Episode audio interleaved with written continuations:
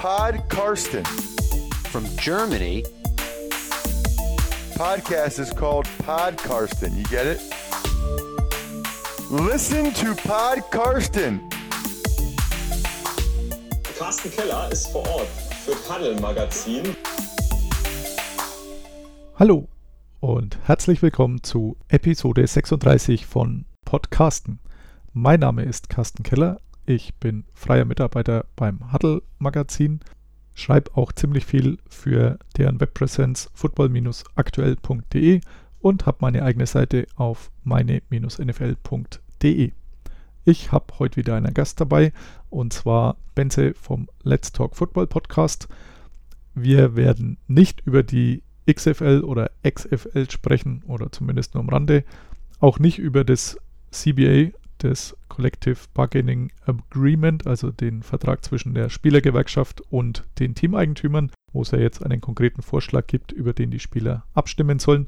Denn das machen wir beim Let's Talk Football Podcast, den wir die nächsten Tage aufnehmen, relativ ausführlich. Deswegen müssen wir das hier nicht zweimal machen. Wenn ihr also den LTF-Podcast noch nicht abonniert habt, dann wird sowieso höchste Zeit.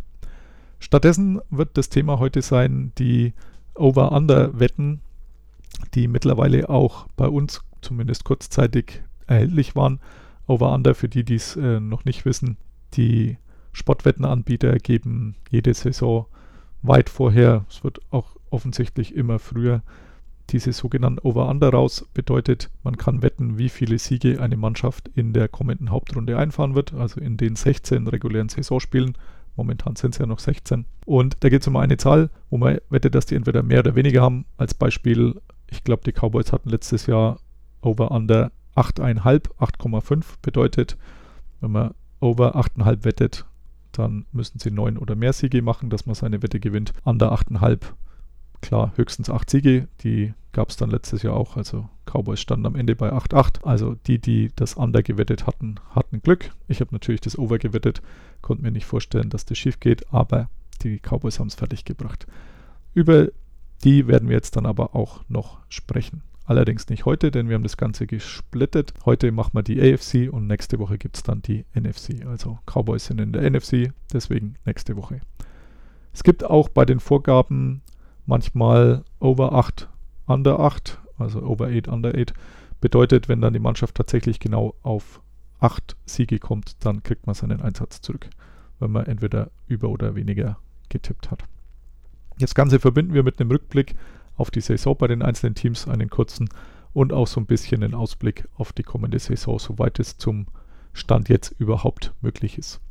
Anschließend kommen wir dann noch zum Namenssponsor der heutigen Folge als Episode 36 war gar nicht so einfach. Und last but not least gibt es ein kleines Buch-Update von mir zu meinem Erstlingswerk, wahrscheinlich auch einzigen Werk, das es jemals geben wird, dem Hype Train. Aber das dann ganz am Ende. Jetzt will ich auch gar nicht mehr lange mit der Vorrede mich beschäftigen, sondern warte auf unseren Gast, der gleich zugeschaltet wird, Benze vom Let's Talk Football Podcast. Ja, hallo Benze, schön, dass es geklappt hat.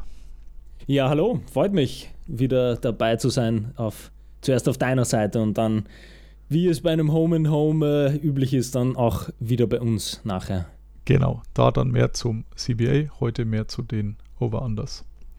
So, als kurze Einleitung noch, ich habe mir vom letzten Jahr mal rausgeschrieben oder beziehungsweise ausgewertet, wie denn da diese Over-Under ausgegangen sind. Und äh, gefühlt hätte ich gesagt, es sind bestimmt viel mehr Under, also dass die Mannschaften ihre Vorgabe nicht erreicht hatten. Es sind auch mehr, allerdings nicht ganz so viel, wie ich gedacht hatte. Also 17 Teams, die tatsächlich unter ihrer Vorgabe waren, ein Push und also sprich ähm, genau die Zahl, die vorgegeben war. Und 14 Mal ist Over, also es ist jetzt nicht besonders deutlich. Hätte ich anders eingeschätzt. Du auch?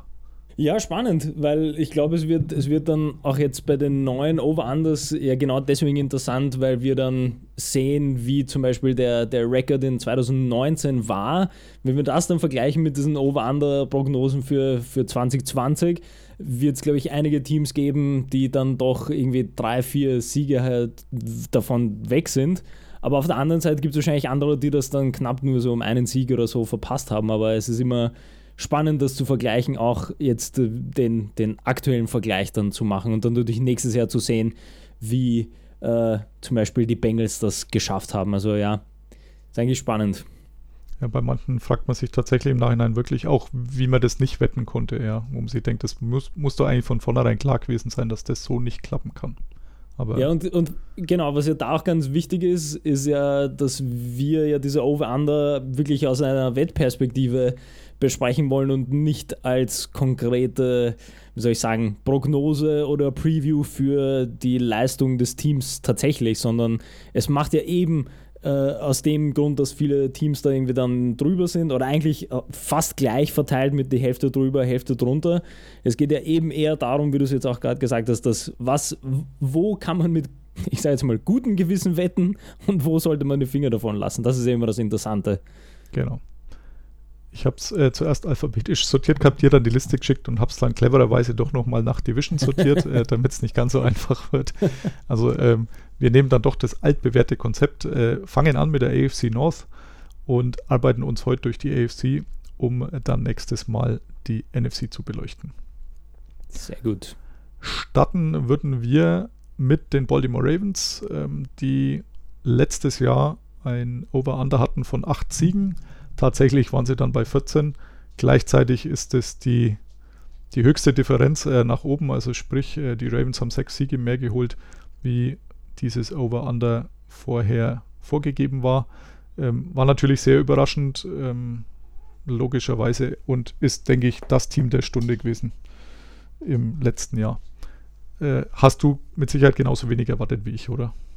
Ja, also vor allem diesen, diesen Jump, der ja in, in erster Linie, beziehungsweise ganz grundsätzlich natürlich von der Verbesserung von Lamar Jackson abhängt oder äh, damit zu tun hatte, beziehungsweise dass auch Greg Roman da natürlich eine tolle Offense um ihn herum gebaut hat und man eigentlich wie immer irgendwie gut gedraftet hat. Man hat da viele junge ähm, Spieler ins System bekommen. Man hat auch gute Free Agents gesagt. Also es ist immer, schafft man irgendwie auch ohne, ohne Aussie Newsom da irgendwie gute Offseason hinzubringen.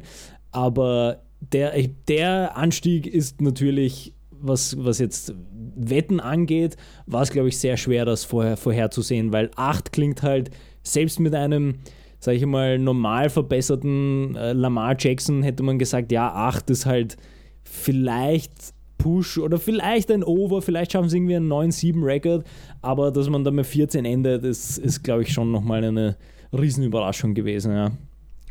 Vor allem auch deswegen, weil man davon ausgegangen ist, dass die Steelers wieder die Steelers sind, was dann am Ende nicht ganz so war.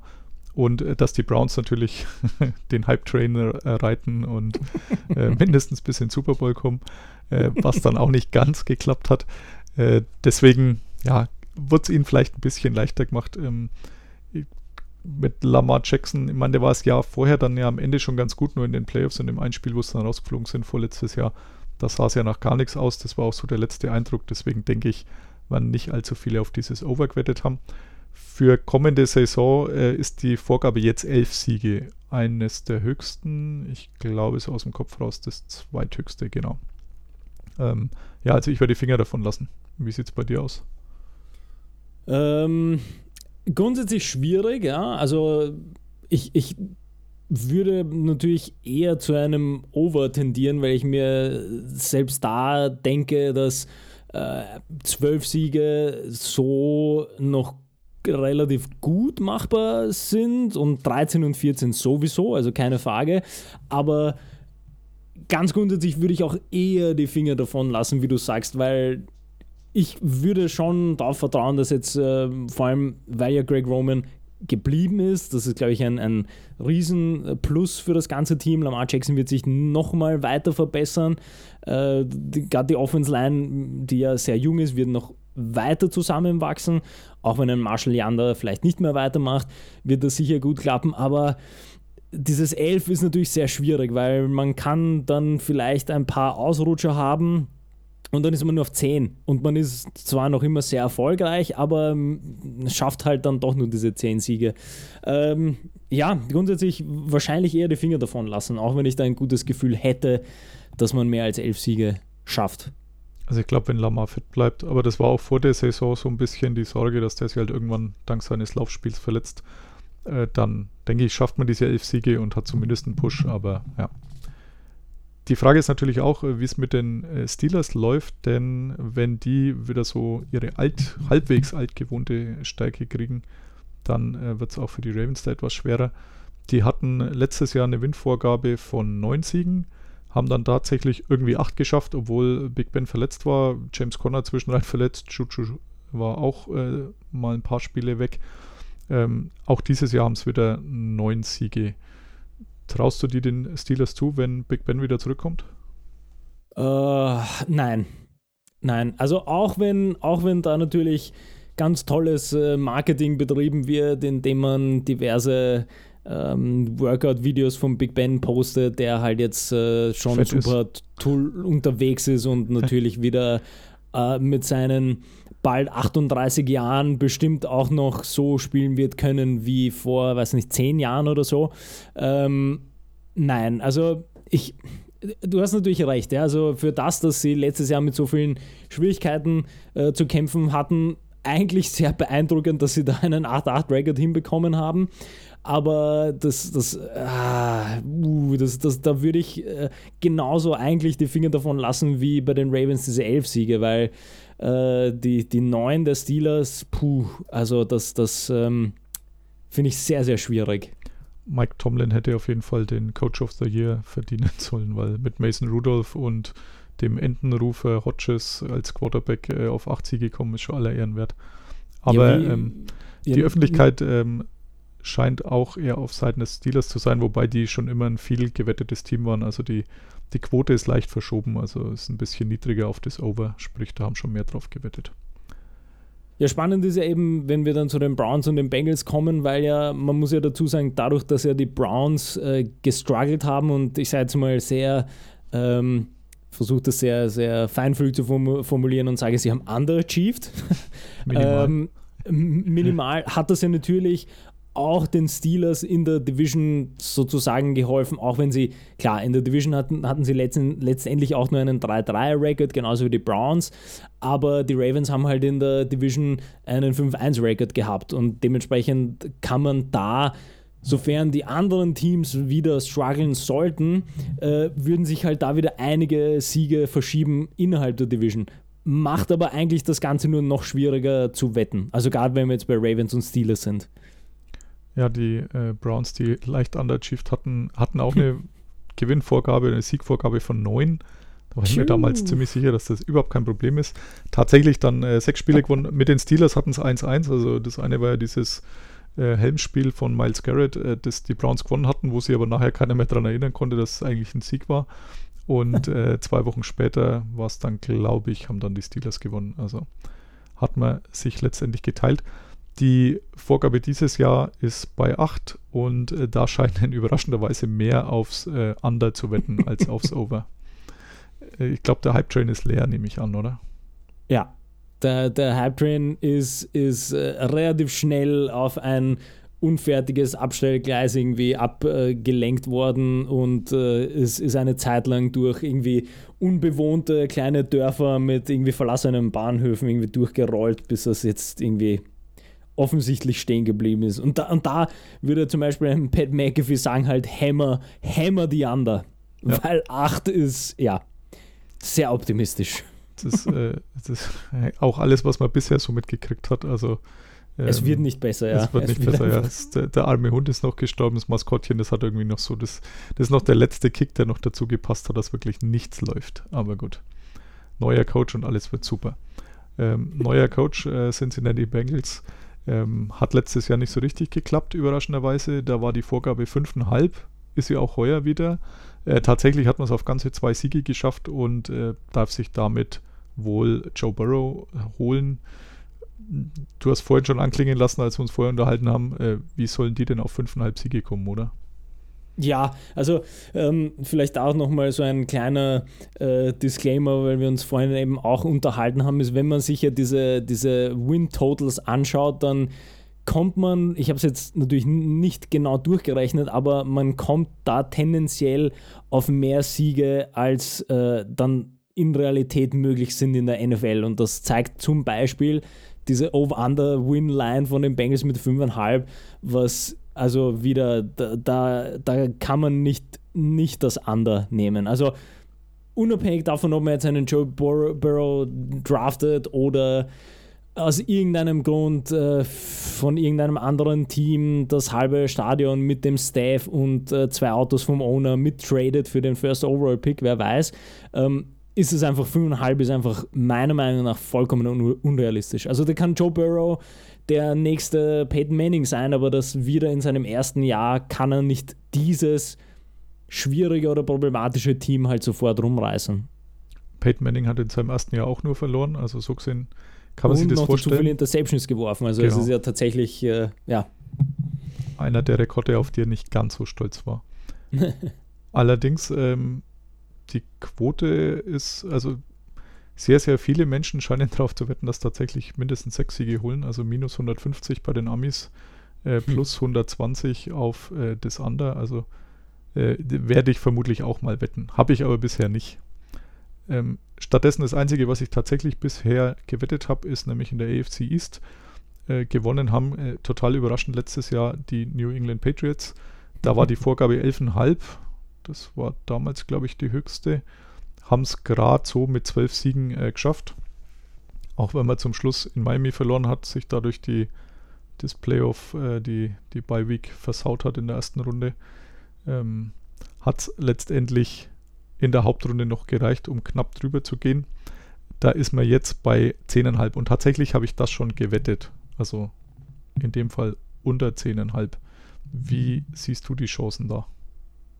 Ja, ich bin eigentlich, also so, so spontan oder auf den ersten Blick wäre ich da eigentlich ganz bei dir und, und würde sagen, eher so schnell wie möglich das Under nehmen, nicht, dass sich dann äh, die ganzen Quoten nochmal verändern sollten. Wobei, also man muss ja auch dazu sagen, wie, wie wir darüber gesprochen haben, dass wir diese Over-Under machen, war ja meine erste Reaktion, wie du mir die Liste geschickt hast, habe ich halt eigentlich nur zurückgeschrieben, äh, dass es eigentlich fast, ja, un unrealistisch ist, äh, Teams over-anders zu geben, die noch keinen, ich sage mal, confirmed Starting Quarterback haben. Und dazu Ja. gehören ja zum Beispiel die jüngeren Patriots. Und dementsprechend ist jetzt 10,5, mit dem kann man anfangen, was man möchte, aber wenn man jetzt das aktuelle Szenario hernimmt, dann scheinen ja auch die neuesten irgendwie Gerüchte oder Quellen darauf hinzudeuten, dass ich sage mal, ein Potenzial besteht, dass Tom Brady nicht in New England nächstes Jahr spielt. Aufgrund dessen macht natürlich das andere absolut Sinn, weil ähm, klar kann man sich noch irgendwie einen anderen Quarterback traden oder signen oder wer weiß, wie man das macht. Aber ähm, egal wer der andere Quarterback wäre, ob das dann ein Teddy Bridgewater wäre, wobei äh, als persönlicher äh, Teddy Bridgewater Fanclub-Mitglied oder Bandwagon Vorsitzender, äh, Vorsitzender, genau, ähm, kann, würde ich es natürlich sehr gerne sehen, dass dann Teddy Bridgewater mit dem Team und vielleicht einem oder zwei neuen Receivern dann auf einmal auch einen 12-4-Record äh, rausschmeißt bei den Patriots, wäre natürlich toll. Oder dass ein Philip Rivers aus irgendeinem Grund bei New England spielt. Wer weiß. Also es, es, es kann ja echt viel passieren bei den Quarterbacks, was ja, glaube ich, die ganze Offseason sehr, sehr spannend macht. Ähm, lange Rede, kurzer Sinn. Wenn Tom Brady zurückkommt, ähm, finde ich die Line sehr, sehr schwierig, weil einfach auch letztes Jahr schon ein, einige Struggles da waren. Die Bills werden vielleicht auch nochmal besser. Das heißt, da, da, da, selbst da würde ich eigentlich also einerseits die Finger davon lassen, auf der anderen Seite dann vielleicht eher das andere nehmen, weil ich mir vorstellen kann, dass man die Division selbst mit einem 10-6 dann noch gewinnen könnte am Ende. Aber das Over würde ich sehr, sehr, sehr, sehr schwierig finden bei den Patriots, egal welches Quarterback-Szenario am Ende rauskommt. Die Experten haben seit Jahren das Under gewettet, auch weil Bradys Alter ja astronomische Ja. Höhen erreicht. Also schon fast so alt wie ich, hahaha. ähm, aber letztendlich hat er diese äh, ganzen Kritiker jedes Jahr Lügen gestraft. Aber ich denke, die Zeichen stehen zu stark auf Abschied. Also heute hat es ja wirklich die Runde gemacht. In spätestens zweieinhalb Wochen sowas sind wir dann vermutlich schlauer. Du hast die Bills gerade schon erwähnt. Die hatten letztes Jahr ein Over-Under von 7,5, genauso wie die Jets übrigens, zu denen wir danach kommen. Ähm, mit 10 Siegen waren es doch deutliche Overachiever. Ähm, für diese Saison ist es jetzt bei 8,5. das Over-Under. Ich habe sicherlich weniger von den Bills erwartet, aber wir hatten uns, glaube ich, damals schon drüber unterhalten, dass äh, irgendwer in der Division ja doch noch ein paar Spiele gewinnen muss, weil die Dolphins wollten ja offensichtlich keine gewinnen. Also war klar, dass entweder die Jets oder die Bills wahrscheinlich ein paar Spiele noch zusätzlich gewinnen, denen man es so nicht zugetraut hätte. Das, denke ich, war hier der Fall, oder? Ja, und das ist eigentlich ein ähnlicher Fall, auch wie, wie wir der AFC North ja vorhin besprochen haben, dass ja dadurch, dass die Bengals äh, gestruggelt haben und die Browns eigentlich auch gestruggelt haben, hat das natürlich eine andere Dynamik bekommen, auch für die Ravens und macht es umso interessanter, was die Steelers dann nächstes Jahr machen. Und in der Division sehe ich es eigentlich genauso, weil eigentlich sind, auch wenn man sagen könnte, dass die Bills auch vielleicht overachieved haben, auch wenn sie toll gecoacht waren, die Defense ist richtig gut. Also das haben wir auch schon davor gewusst mit Sean McDermott, dass der was Tolles aufbauen wird. Die Offense war halt ja ein Glücksspiel, meiner Meinung nach. Und ich glaube nicht, dass das mit Josh Allen so viel besser werden könnte. Gleichzeitig ist einfach diese Gesamtsituation in der Division, finde ich, so schwierig, weil wenn ich jetzt die, die Jets dann auch äh, gleich mitnehme und dann, und dann sehe 7-9 äh, 7, und äh, da ist das äh, Over-Under 6, 6,5, denke ich mir nie, nie, wie haben die 7-9 geschafft? Also das ist mitunter einer der schlechtesten Offense-Coaches, die es gibt. In Adam Gaze gefühlt war da auch sehr, sehr viel Chaos drin. Die Offense hat einfach überhaupt nicht funktioniert. Ähm, und es gibt einfach da noch immer Fragen zu Sam Darnold, weil er einfach mit einem Adam Gaze jetzt irgendwie mal zu kämpfen hat. Und das dann in Kombination damit, dass eben die Dolphins aus irgendeinem Grund fünf Siege äh, geschafft haben und äh, auch jetzt sind sie wieder bei irgendwie fünfeinhalb, ist es, finde ich, boah, es ist auch fast da unmöglich, die Division irgendwie sinnvoll zu wetten, weil achteinhalb von den Bills, ja, klar ist das Over relativ einfach machbar, aber genauso gut könnten sie dann auf einmal ein 7-9-Record haben, weil die Patriots dann doch besser sind oder die Jets irgendwas machen. Also finde ich einfach sehr, sehr schwierig, die Division. Also ich würde eher dann dazu tendieren, die Jets äh, over diese 6,5 äh, zu wetten, denn äh, die Mononukleosis Jets äh, des letzten Jahres haben irgendwie sieben Siege zusammengebracht und äh, da hat ja Sam Donald doch ein paar Spiele aussetzen müssen. Deswegen ja. ähm, würde es mich nicht überraschen, wenn die mindestens wieder so stark sind, eher, eher einen Tick mehr gewinnen. Also das finde ich tatsächlich so ein bisschen niedrig. Da ist es aber auch so komischerweise, jetzt muss ich mal scrollen, ähm, dass, ja doch, nein, da, da haben tatsächlich die meisten wohl äh, das Over gewettet. Also die, die Quote ist minus 150 auch. Aber ja, also Was würdest du zu den Dolphins sagen, äh, die ja eben, wo wir eigentlich uns die ganze Season darüber lustig gemacht haben, dass da irgendjemand nicht verstanden hat, dass je besser sie spielen oder je mehr Siege sie haben, desto schlechter ist es für, die, für den Rebuild sozusagen. Und eben mit 5-11 dann geendet und jetzt ist die Line aber wieder bei 5,5. Ja. Und das ist, finde ich, extrem schwierig, weil normalerweise, also Common Sense würde man sagen, natürlich das Under, weil sie werden halt einfach mit einem Rookie Quarterback spielen, ein zweites Jahr irgendwie tanken und halt weiter Draftkapital irgendwie zusammen sammeln. Aber gleichzeitig, äh, wer weiß, wer dann der Quarterback ist. Vielleicht hat dann Fitzmagic doch ein paar, zwei, drei, vier Spiele, wo er irgendwie gut spielt und dann auf einmal hat man einen 6-10-Record. Also es ist, finde ich, sehr, sehr schwierig. Auch da, diese, diese 5-11 und die 5,5, puh. Das war für mich ja der Grundfehler eigentlich, dass man damals Fitzmagic geholt hat. Und das haben mhm. einige, ich glaube, also ich war auch dabei, ähm, auch gesagt, der gewinnt ja auch mal Spiele. Das kann doch nicht das sein, was die Dolphins wollen. Dann holt man doch lieber irgendeinen so abgebrochenen Starter wie ein Joe Flacco meinetwegen, zu dem er dann vielleicht ja, auch noch lässt kommt. einfach Josh Rosen die ganze Zeit durchspielen. Oder so, ja, da, da weiß, dass dann nicht auf fünf Siege kommst. Aber bei Fitzmagic, der zaubert halt doch ab und zu ins Raus. Klar verliert er die auch Spiele, aber das willst du ja sowieso. Aber dafür gewinnt er die halt auch ein paar und das war tatsächlich ähm, mehr als einmal der Fall, wo man sagt, ja, da hat er wirklich wieder eine Glanzleistung gehabt. Deswegen ähm, momentan sagt man sie, also sie draften an 5, ähm, dass es wohl Tour wird. Das ist noch eine Weile hin bis zum Draft, aber wenn es denn so wäre, ähm, da ist eh die Frage, den, den wird man nicht von Anfang an spielen lassen, kann ich mir fast nicht vorstellen. Also kann man ja ein paar Spiele Fitzmagic machen. Aber ja, das äh, 5,5 ist jetzt nicht wirklich viel. Also da kann ich mir auch schon ganz gut ein Over vorstellen. Und ich meine, der zweite, der sich halt nicht an diese Tanking-Absprachen gehalten hat, war, war Brian Flores, ähm, der wahrscheinlich auch gesagt hat, A, bin ich es gewohnt zu gewinnen, ja, komme ja aus New England, im Gegensatz zu Matt Patricia, der es anscheinend nicht so gewohnt war. Und äh, zum anderen, wenn ich das halt zwei Jahre mache, äh, dass ich nur verliert, dann war es das halt auch bei mir, ja. Also Patricia kriegt jetzt zwar noch ein Jahr, aber äh, auch schon mit einer, mit einer gelben Karte sozusagen äh, bei den Lions, weil da nichts besser wurde. Wenn Flores jetzt hier zwei schlechte Jahre abgeliefert hätte, für die er sicher nichts kann, wenn man den Kader so zusammenstellt, dass man eben möglichst wenig gewinnt, dann ist er auch Geschichte und dann tut man sich auch hart, gleich wieder einen Verein zu finden.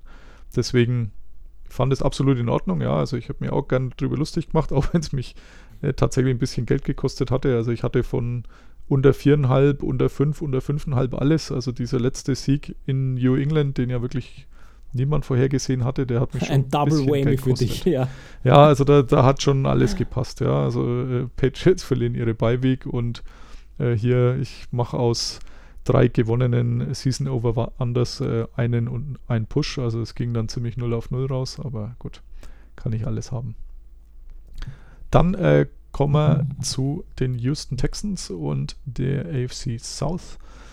Die waren vor der Saison bei 8 Siegen gestanden, kamen tatsächlich dann auf 10, was auch zeitweise nicht so ausgeschaut hat. Hatten ja vor der Saison auch ein bisschen umgebaut. Tanzel von den aus dem Fire Sale der Dolphins geholt, Clowny dafür weggeschickt. JJ Watt war wieder mal verletzt, wie jedes Jahr eigentlich. Äh, kam dann zu den Playoffs nochmal zurück. Das war so ein Team, das ich von vornherein schlecht einschätzen konnte. Ähm, dass am Ende auf 10 Siege gekommen sind, war schon fast überraschend, aber ähm, ich tue mich auch für dieses Jahr wieder sehr hart. Da ist Over-Under 8,5. Wie sieht es da bei dir aus? Da würde ich äh, lustigerweise ganz klar das Over sehen, mhm. weil ich in dem Fall die restliche Division für zu, ähm, zu schwach halte, auch wenn natürlich das letztes Jahr sehr lange offen war. Also wie eigentlich die letzten Jahre scheint es immer so, als wäre die AFC South ähm, nicht gut, sage ich mal, aber ja. es wird dann immer eine kompetitive Division in sich selbst gesehen. Also da ist ja, äh, wenn man jetzt nochmal die Standings anschaut, ist eigentlich verrückt, äh, dann zu denken oder zu sehen, dass eigentlich die Jaguars 6-10, die Colts 7-9 und dann Tennessee mit 9-7 und äh, Texans mit 10-6. Also da geht es tatsächlich um nicht viele Spiele und vor allem dann innerhalb der Division waren die Texans 4-2, die, die Titans 3-3, Colts 3-3, Jacksonville 2-4. Das heißt, das ist durchaus eine knappe, irgendwie aufgeteilte Division. Und aus dem Grund würde ich aber da tatsächlich, weil einfach die 8,5 finde ich ein bisschen zu niedrig. Mhm. Ähm, da würde ich locker sehen, dass da 9, 10, 11 drin sind, weil, ich meine, dann kommen wir natürlich noch gleich dazu, aber ich schätze halt die Titans nicht so hoch ein. Die Colts haben ja ebenso eine Quarterback-Frage, eigentlich wie die Titans auch. Und Jacksonville ist, glaube ich, noch ja, in so einem kleinen Reload da, da kann man, glaube ich, noch Siege rausholen. Was bei den Texans auf jeden Fall der Fall ist, dass der kann der Mannschaft oder die Stützen eigentlich sicher da sind. Das ist bei den Titans eben nicht so. Du hast gerade schon gesagt, daraus ziehen weniger zu. Da war letzte Saison das Over-Under 7,5. Äh, kamen dann letztendlich auf neun Siege, ähm, obwohl sie statt von zwei Siegen vier Niederlagen äh, hingelegt hatten. Dann hat man Mariota auf die Bank gesetzt, äh, Ryan Tannehill gebracht und ab da lief's und äh, gelaufen ist auch Derrick Henry, der mir äh, viel Geld gebracht hat als Rushing Champion der Liga. Kann man nicht oft genug sagen. Ähm, war sehr schöne Geschichte. Diesmal ist es Over-Under bei 8,5 und ja, es ist noch nicht raus, wer der Quarterback wird. Ja, also wie, wie, wie gesagt, ich würde das dann gleich auch mit den Colts mitnehmen, die halt 7,5 äh, Over-Under haben, eben diesen 7-9-Record haben. Da würde ich fast bei beiden eher das, das Under tippen, weil beide haben halt noch die Quarterback-Frage. Plus ist eben auch die Frage, bezahlt man einen Derrick Henry? Schafft man dann diese gleiche Offense so zu replizieren? Wird die Defense genauso gut sein? Oder altert der eine oder andere vielleicht raus aus dem Ganzen. Und ich glaube, da können die Texans dann eben ja, Kapital ausschlagen, dass da vielleicht das Ganze nicht so weiterläuft. Also wenn ich diese Over-Under ähm, sehe, würde ich tatsächlich bei beiden eher das Under sehen. Ja, eigentlich müsste man ja so jetzt objektiv äh, gesehen sagen, die Titans äh, müssen eigentlich Tannehill irgendwie unter Vertrag nehmen, weil er doch sehr, sehr gut gespielt hat. Also von Completion Percentage irgendwie historisch super wert, bla bla bla. Aber ähm, die sind tatsächlich einer der heißesten Anwärter auf Tom Brady, angeblich aufgrund der Connection zu Mike Frabel. Habe ich jetzt irgendwo gelesen. Von den Quoten her, Hm. ich glaube, also ich habe es vorhin tatsächlich gewettet ähm, bei William. Hill. Äh, kann man wetten, wo Brady nächstes Jahr spielt. Patriots 1,5er Quote. Dann äh, 4,5er für die Chargers. Da habe ich ein paar Euro gesetzt. Dann kommen die Colts. Kann ich mir persönlich nicht vorstellen. Und äh, dann kommen eben die Titans mit dieser Begründung. Das ist eine 12er Quote, glaube ich, gewesen. Ähm, also auf Titans und Chargers habe ich ein paar Euro laufen. Mal gucken, wie das ausgeht. Ja, sonst die- auf, Cowboys, auf Cowboys kann man auch wi- immer wieder was setzen. Das stimmt, die wären auch blöd genug. ja, nachdem er äh, äh, lustigerweise natürlich jetzt heute gelesen habe, ähm, dass man eigentlich seit November doch nicht miteinander gesprochen hat, also der Agent von Dak Prescott und die Cowboys verantwortlich. Ich frage mich tatsächlich immer, was Jerry Jones und Co. da immer machen. Da denkst du Wunder, wie lange die schon am Verhandeln sind. Dann hieß immer, letztes Jahr war es nämlich ähnlich, äh, dass er irgendwie Anfang März hieß, also ja, jetzt, äh, jetzt fangen wir mal aber wirklich das Verhandeln an. So drei Tage vor Free Agency, wo ich mir gedacht habe, ja gut, kann man sicherlich so machen. Ähm, wundert mich ein bisschen, dass es so gehandhabt wird. Aber ja, manchmal klappt es nicht immer.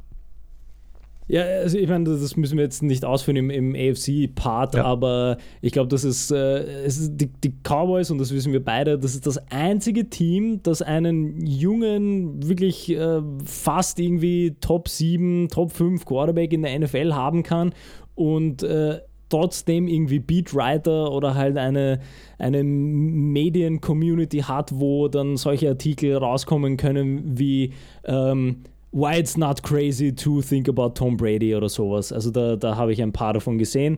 Äh, von dem her, wie gesagt, sind wir beide, glaube ich, nicht überrascht. Nee. Ähm, ja, nur noch zu den Colts. Also das war natürlich letztes Jahr die Sensation mit Andrew Lucks Rücktritt. Ja. Da war nämlich das Over-Under war bei 9,5 letztes Jahr tatsächlich dann sieben Siege. Ähm, da sah es zwischendrin ganz gut aus. Also sie hatten sechs Siege, vier Niederlagen ähm, zum, nach zehn Spielen. Allerdings äh, dann brach das Ganze ziemlich eins. Wobei T.Y. Hilton länger verletzt war, Marlon Mack war mal verletzt. Also von dem her alles nachvollziehbar. Ähm, wer natürlich wusste, dass Andrew Luck zurücktritt, der konnte sich eine goldene Nase verdienen, denn dass die Colts ohne ihn nicht auf 10 Siege kommen, denke ich, das würde auch Ja. dem letzten klar gewesen sein. Last but not least, äh, die Jacksonville Jaguars oder auch die London Jaguars. Ähm, letztes Jahr 7,5 die Vorgabe, haben es dann doch auf ganze 6 Siege gebracht. Äh, nicht viel höher, eben das Over-Under, du hast vorhin schon mal gesagt, glaube ich 6,5. Ja. Ähm, Nick Foles war doch nicht so der Heilsbringer bei den Jaguars. Gell? Ja, wie überraschend, ja. Ja, schon waren alle, irgendwie. alle schockiert. alle waren bis in die tiefsten Fasern schockiert, äh, dass es so gekommen ist.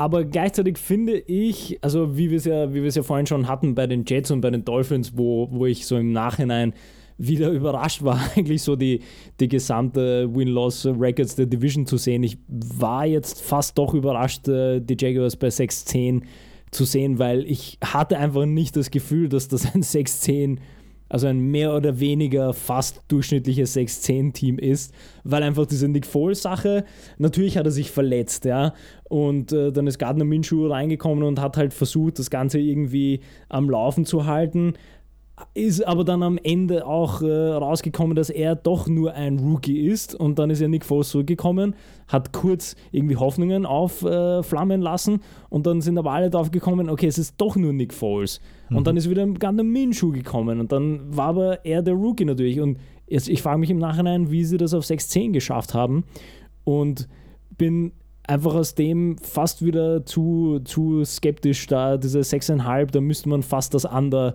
ähm, wieder hart hämmern, weil das, das nochmal so eine Season schaffen sie, glaube ich, nicht, das irgendwie hinten wieder rauszuziehen. Ja, es war dann doch recht viel Minshew Magic am Anfang. Ja, Und ähm, wo ich aber auch nicht so ganz sicher bin, wie man das reinrechnet, äh, die Jaguars werden dieses Jahr zweimal in London spielen. Also Mhm. ähm, zweimal Wembley Stadion. Ich glaube innerhalb von einer Woche, da bin ich mir jetzt aber nicht ganz sicher. Also ich glaube, die bleiben hier und das wäre auf jeden Fall ein Vorteil und an sich sind sie ja London gewohnt, aber letztes Jahr haben es, glaube ich, dann auch in London verloren. Also es ist nicht so, dass das automatisch immer ein Sieg ist, sondern es gibt tatsächlich dann auch Fälle, wo das Gastteam, auch wenn es nicht besonders ist, dann mal gegen die Jaguars in London gewinnt. Deswegen wahrscheinlich kein so großer Faktor, was jetzt äh, Wins und Losses angeht. Und gleichzeitig, was ja die Sache irgendwie auch so schwierig macht, ist ja, dass gefühlt ist ja der Coaching-Staff oder halt das Front Office irgendwie auch schon am, am Hot Seat, beziehungsweise ja. Sind eigentlich schon aufgestanden und stehen bei der Tür, um halt rauszugehen, sind aber dann doch nochmal irgendwie resigned worden. Das war ja diese ganze, ähm, ich sage jetzt mal wieder, äh, sehr, sehr lustige Twitter, Medien, News, äh, zwischendurch. Ich weiß nicht, ob du das auch noch im Kopf hast, dass dann äh, zuerst ist, ist irgendjemand mit Sources rausgekommen, dass äh, sowohl Doug Marone als auch David Caldwell sind weg. Und dann ist, glaube ich, ein paar Tage später ist der, der Tony Khan, ist ja der Sohn vom, vom Owner, right, hat dann ja. irgendwie auf, auf, auf Twitter dann gemeint, ah nein, ich, so ein Blödsinn, wer, wer hat solche Sources und das stimmt gar nicht. Und äh, danach sind natürlich die ganzen Twitter-Jokes gekommen, weil, dann, weil es dann geheißen hat, ja, die Jaguars sind genau so ein Team, dass, dass nur damit sie sich selbst nicht irgendwie ins Bein schießen, geben sie beiden einen neuen Vertrag. Also quasi, dass sie das nicht bestätigen, dass irgendjemand ja. das geschrieben hat. Und deswegen macht mich das umso skeptischer, dass diese 6,5 da sind, weil klar hat man jetzt einen Jay Gruden als OC, klar ist ein Ben McAdoo da, der für die, für die Quarterbacks zuständig sein wird, aber das, das ist einfach so viel Chaos, habe ich das Gefühl und ein, ein, Nick Foles ist ja auch, ist die Frage, wird man mit ihm weitermachen, wird man Gardner mhm. Minshew das anvertrauen, also das sind so viele Fragen, dass ich finde, diese 6,5 äh, London hin oder her, das ist schon fast, fast äh, zwei, drei Siege zu hoch. So ganz grundsätzlich mal vom Gefühl her. Aber dafür gehen jetzt die Uhren nach der Entlassung von Tom Coughlin wieder richtig. Und das, alle haben aufgeatmet. Gott sei Dank. Das war meine Lieblingsgeschichte, wo der eine, ich weiß gar nicht mehr, welcher Spieler das war, aber der hat auch einen eigenen Artikel irgendwie auf ESPN dann bekommen. Das, das fand ich tatsächlich amüsant, der, der halt angekommen ist und dann kurz unter Schock stand, dass er, dass er zu spät gekommen ist, mhm. äh, bis ihm dann jemand gesagt hat, nein, nein, wir, wir haben einfach die Uhren wieder quasi normal hingestellt und du bist ja. nicht zu spät, sondern du bist quasi on time. Ja. Also äh, da muss ich echt so lachen. Aber äh, tatsächlich würde es einfach in Jacksonville auch keiner mitkriegen. Also in Jacksonville vielleicht schon, aber außerhalb Jacksonville, weil ja. das Team einfach komplett unterm Radar fliegt. Und deswegen, ähm, übrigens, ähm, auch wenn wir dann erst bei euch im, über CBA reden, tatsächlich ein kleines Detail dieses neuen CBAs ist es, dass äh, Teams auch ich glaube, mehr als drei Spiele international austragen können. Also die äh, Jacksonville Jaguars Klausel hat es Andrew Brandt, äh, glaube ich, genannt. ähm, denn das ist, denke ich, im Moment das tatsächlich einzige Team, wo das zum Tragen kommen könnte. Okay, last yeah. but not least, ähm, AFC West mit den Kansas City Chiefs, die tatsächlich den Super Bowl geholt haben. Äh, deren Over-Under vor der Saison war relativ hoch, auch 10,5, also auch eins der höchsten. Haben es aber übertroffen mit 12 Siegen und das, obwohl Patrick Mahomes zwischenrein mal verletzt war. Also das äh, denke ich, wenn man das vorher gewusst hätte, dass der ein paar Spiele ausfällt, weiß ich nicht, ob es zwei oder drei waren, ähm, dann denke ich, hätte man auch eher das Under gehämmert, denn die Defense war ja vorher auch jetzt nicht wirklich zu, äh, der Brüller vor zwei Jahren. Also es, mich, mich hat es doch sehr überrascht, ähm, dass sie am Ende so deutlich diese Division gewonnen haben.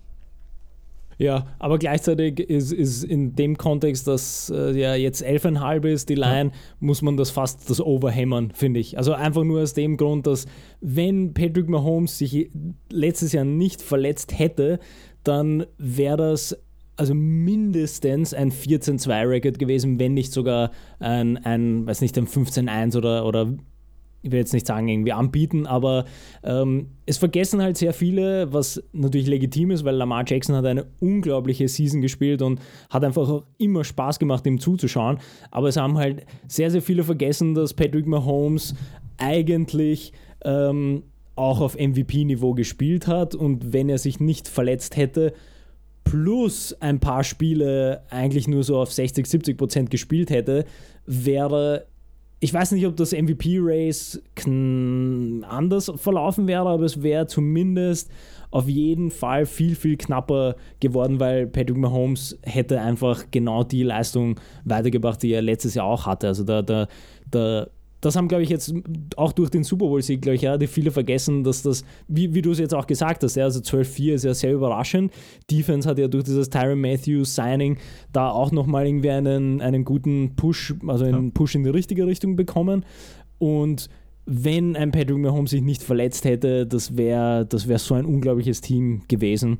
Ich meine, hat auch so geklappt natürlich, aber da, da sehe ich 11,5, also pff, auf jeden Fall das Overhammern. Ja, stimmt eigentlich. Ist auch ausgeglichen von Quoten her, also scheint keiner groß bisher sich irgendwie bewegt zu haben. Bei dem Playoff-Sieg gegen die Texans, als man ja 24 zu 0 zurück war im zweiten Viertel, und dann Mahomes einen Touchdown nach dem anderen rausgezaubert hat. Da gab es auch irgendwo bei Twitter zu lesen, ähm, so, ach ja, stimmt, deswegen war er letztes Jahr der MVP. Und das hat es wirklich wie den Nagel auf den Kopf getroffen, denn da hat er halt wirklich gezeigt, äh, dass mit ihm doch immer noch zu rechnen ist, also diese Verletzung überwunden ist und er halt auch mal in einem Viertel vier Touchdowns, für vier Touchdowns sorgen kann. Allerdings äh, war es jetzt auch nicht die besonders super Division, äh, muss man auch sagen, denn äh, ja. Platz 2, die Denver Broncos, die hatten Over-Under von 7 und die sind das eine Team, das es tatsächlich geschafft hat, äh, für einen Push zu sorgen. Also sprich, die kamen auch genau auf 7 Siege, hatten äh, mit einem 0-4 Start angefangen. Äh, Joe Flacco war wie er leibt und lebt, sage ich mal. Also ich war jetzt eh nie der Riesenfan von ihm, aber da hat er auch so wirklich nicht nicht wirklich viel gezeigt. Dann hat er irgendwann den Coaching-Staff noch kritisiert, um äh, dann im Anschluss sich direkt auf die Injured Reserve Liste setzen zu lassen. Irgendwie hat man es dann trotzdem noch auf sieben Siege geschafft, aber ich habe mal aufgeschrieben, äh, meh, so ein Team, so, ja, passt auch irgendwie, dass die das eine Push sind, das ist nicht Fisch, nicht Fleisch, irgendwie, die gibt es halt auch. Ähm, Over-Under sind jetzt acht, also ich werde es weder in die eine noch in die andere Richtung wetten. Also es, es, wenn ich mir so den, den Rest der Division anschaue, genau wie du gesagt hast, also 7-9, 7-9, 5-11, dann hinter diesem tollen 12-4-Team und ähnlich sind dann eigentlich auch die, die Lions, also eben die, die Broncos sind ja jetzt bei 8, äh, die Las Vegas Raiders sind bei 7 und die Chargers noch ohne Quarterback sind bei 7,5. Ähm, je nachdem, wie sehr man äh, Mahomes-Fan äh, oder Chiefs-Fan ist und dort tatsächlich ein Over äh, gehämmert hat. Ähm, wenn man darin irgendwie confident ist, dann würde ich beinhart bei allen drei anderen Teams das underhämmern, mhm. weil einfach äh, jetzt auch so nochmal drüber nachgedacht, also acht Siege für das Broncos-Team, wo ähm, vielleicht ein Drew Lock äh, dann der, der vielleicht endlich mal der sinnvolle Quarterback ist, den, äh, den ähm, äh, na, äh, John Elway schafft äh, zu draften, ist, ja, wäre wär, wär mal was, ja. Aber. Wäre mal eine Abwechslung. Wäre mal eine Able Abwechslung, aber trotzdem ist es halt seine Sophomore-Season, also das heißt ja noch nichts und ist jetzt nicht so, dass das ganze Team dann so toll aufgebaut ist und gleichzeitig ist dann die Las Vegas Raiders auch noch ohne Quarterback. Ähm, also Los Angeles Chargers genauso ohne Quarterback ich, äh, da, da ist einfach irgendwie das volle Chaos drin, finde ich. Also bei den Las Vegas Raiders, nachdem es jetzt auch offiziell ist, ich kann mir nicht vorstellen, dass es nicht Derek Carr wird, auch wenn John Gruden offensichtlich jetzt nicht der größte aller Fans von ihm ist. Auf der anderen Seite äh, habe ich irgendwann mal gelesen, äh, lustigerweise, äh, Derek Carr baut genau neben John Gruden sein Haus. Also Ui. die beiden sind Nachbarn, oh was das Ganze sehr viel lustiger machen würde, wenn es dann nicht wird. Ähm, ich meine, die Über, haben. Einen, übrigens fällt mir ein, war, waren die Raiders bei der Tom Brady neues Team, waren die auch dabei? Oder was war da die, ja, die Quote? Ich glaube, die kamen dann gleich nach den Titans. Ach, also jetzt so aus, entweder direkt nach super. den Titans oder waren die das äh, Team da in der Mitte? Ähm, also gleich Double Dippen. Titans und, und Raiders für Tom Brady Destination. Und ja, mein Problem war, dass die Chargers auch noch dabei waren. Ähm, ah, ja, stimmt, ich glaube ja. ich als hm. Favorit hm. äh, sehe. Also hm. wie gesagt, ich habe die Chargers und die Titans dann gewettet. Ähm, ich meine, der kann, äh, sie haben ja ein paar gute junge Leute jetzt gehabt. Äh, Josh Jacobs war, hat brav gespielt, wie ihr, glaube ich, immer sagt. Äh, war dann allerdings hinten raus verletzt, was ihn dann den Rookie des Jahres gekostet hat. Aber allein dieser Umzug nach Las Vegas, glaube ich, kostet die locker zwei Siege, weil es einfach die, die Umstellung ist und dann gerade halt noch in die Stadt, wo man, wenn man abgelenkt werden will, das sehr gut schafft. Ähm, was vielleicht für die Gastteams zwar auch schwierig ist, aber so für eine junge Mannschaft wahrscheinlich schon ganz schön heavy ist. Deswegen glaube ich auch nicht, dass die über sieben Siege kommen. Also Derek Carr hin oder her, egal wer dann der Quarterback ist. Also wenn es Brady ist, dann schaut es vielleicht anders aus, aber daran glaube ich nicht. Deswegen ähm, entweder lasse ich die Finger davon oder tippe das andere, weil in den letzten Jahren so die Teams in ihrer neuen Heimat in der ersten Saison haben jetzt, glaube ich, alle nicht so richtig überragend gespielt. Außer vielleicht die Rams, aber da war es ja Jeff Fischer, den man dabei hatte Ja, also Chargers, nur, nur, damit wir dann die Division auch abschließen. Da, klar würde ich, wie gesagt, bei allen dreien, die nicht die Chiefs sind, das, das underhämmern. Aber es ist einfach eben diese Tom Brady-Sache noch, ähm, noch einfach. Es ist tatsächlich schwer, weil jetzt äh, ist ja die, die Line 7,5 und mhm. an sich, wenn man vielleicht Tipps hätte, dass Tom Brady dort sein, dann muss man da sofort das, o das Over dann quasi ja. hämmern, weil also Tom Brady, ähm, ob er jetzt körperlich besser drauf ist als ein Philip Rivers, der letztes Jahr auch durchaus gestruggelt hat, ähm, sei mal dahingestellt, aber äh, also nochmal wird man keine 5-11 Season spielen, ob das jetzt Philip Rivers oder Tom Brady der Quarterback ist und da ist 7,5 halt doch sehr niedrig. Ja, finde ich auch viel zu niedrig, äh, was das angeht. Die Chargers waren letztes Jahr das Team, das am weitesten von seiner ursprünglichen Vorgabe weg war. Also Over-Under waren 10 Siege, was man sich irgendwie jetzt gar nicht mehr vorstellen kann. Ein Jahr später. Äh, sie kamen auf die Hälfte davon und äh, diese minus 5, also 5 Siege drunter, hat sonst kein Team geschafft. Äh, was ich schon fast vergessen hatte, war dieser Melvin Gordon Holdout. Melvin Gordon hat man ja eigentlich doch für einen halbwegs guten Running Back gehalten, der der dann meinte, er kann auch irgendwie erzwingen, mhm. dass er einen besseren Vertrag kriegt. Die Chargers haben gesagt, nee, lass mal gut sein. Äh, dafür hat Austin Eckler dann wirklich gut aufgespielt. Äh, Melvin Gordon kam dann irgendwann reumütig zurück und hat eigentlich keine wirkliche Rolle gespielt. Rivers war schlecht und wo ich mir halt denke, wieso das die Chargers werden müssen für Brady, ist einmal dieser Umzug jetzt in dieses SoFi Stadium, das man ja irgendwie ein bisschen voll machen muss, ein bisschen für Attraktivität sorgen und die Chargers haben halt überhaupt niemanden, den sie da irgendwie außen hin pichen können. Also ähm, von wem soll man denn da ein Poster aufhängen? Also von Daniel Tomlinson in seiner San Diego-Zeit vielleicht, aber es ist ja überhaupt kein, kein Spieler da, der halbwegs attraktiv in der Außendarstellung ist, wo man sagt, mit dem verkauft man ein paar Tickets. Also bei, bei allen anderen Teams, also den Titans, Backup-Plan, ja gut, gibt man halt Ryan Tannehill wieder einen Vertrag, ja, das hat ja ganz gut geklappt. Bei den Chargers sehe ich überhaupt nicht, wer da ansonsten kommen sollte. Und deswegen macht es sehr viel Sinn, gerade weil halt auch die, die Brady-Familie, also äh, Brady Seniors, äh, wohnen auch in der Nähe, also grob in der Nähe, zumindest in Kalifornien. Ist nicht mehr ganz so weit weg. Äh, man hat sowieso in Los Angeles ein Haus, wenn ich mich nicht äh, ganz täusche, also Brady Bünchen. Das äh, passt alles irgendwie ganz gut zusammen. Deswegen sind die für mich schon der Favorit, was Brady angeht. Und wie du sagst, also wenn Brady kommt und dann halbwegs fit bleibt, ja, also können sie ja wieder im ersten Spiel das Kreuzband reißen, wie das bei den Patriots schon mal der Fall war. Aber wenn es nicht passiert und er halbwegs alle Spiele spielt, dann gewinnen auch die Chargers über 7,5 Spiele, denn ähm, dass ein Brady mit einer 6-10-Saison plötzlich dasteht, kann mir nicht mal, nicht mal in Los Angeles vorstellen. Nee, also ganz, ganz, ganz, bin ich ganz bei dir, ja.